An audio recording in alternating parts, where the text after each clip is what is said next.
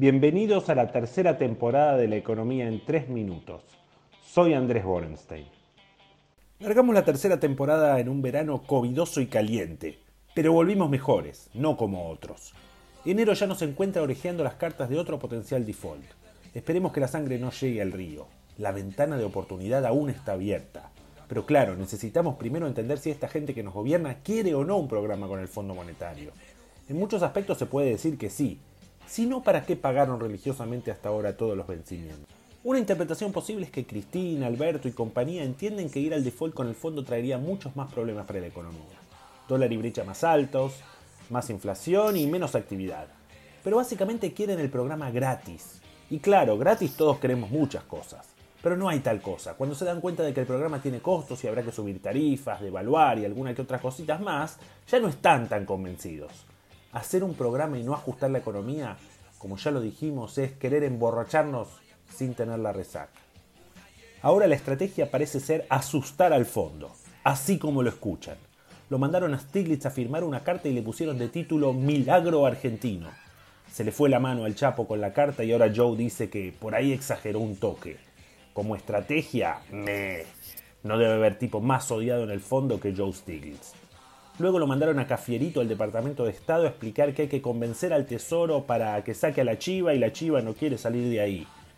Ahora va el capitán Beto a Moscú y Beijing con un timing espectacular. Si no lo reclutan para irse a Sebastopol a pelear a la guerra, busca darle celos a Juan Domingo Biden, Boris Johnson y otros líderes de Occidente. Además, después va a la inauguración de los Juegos de Invierno, esos que Estados Unidos boicotea. Seguro que sale bien. Tampoco va a conmover al FMI que la Argentina sea el principal deudor. El FMI no es un banco y no se maneja como tal. Hay que hacer un programa sólido, como dijo el secretario de Estado americano, porque además, si le dieran un programa light, podemos llegar a evitar el precipicio, pero la credibilidad no la vamos a recuperar. Los que siguen este podcast saben que el mayor déficit que tiene Argentina es la confianza. Si le dan carta blanca al kernerismo, la confianza será muy difícil de recuperar. Se necesita un ayudín, y el programa del fondo es lo mejor que tenemos. En este contexto el dólar subió a 219 pesos en versión blue y 223 en el contado con liqui. ¿Está caro o barato? Las dos son correctas. En un punto es caro y como resultado la Argentina en dólares a 223 parece barata.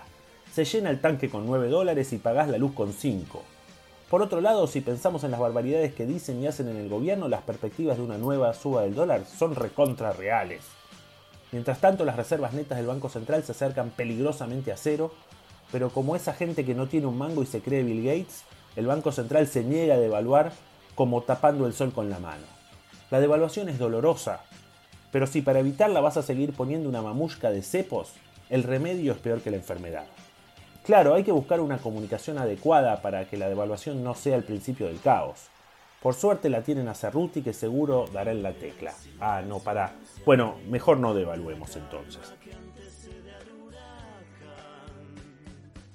Para esta semana tenemos licitación de bonos para juntar los crocantes para que el gobierno pague los bonos en pesos que vencen el lunes 31. El INDEC va a anunciar los números de actividad de noviembre que fueron buenos. Pero la aposta será seguir las reservas del Banco Central, las cotizaciones del dólar y la novela del acuerdo con el FMI. Hasta la semana que viene.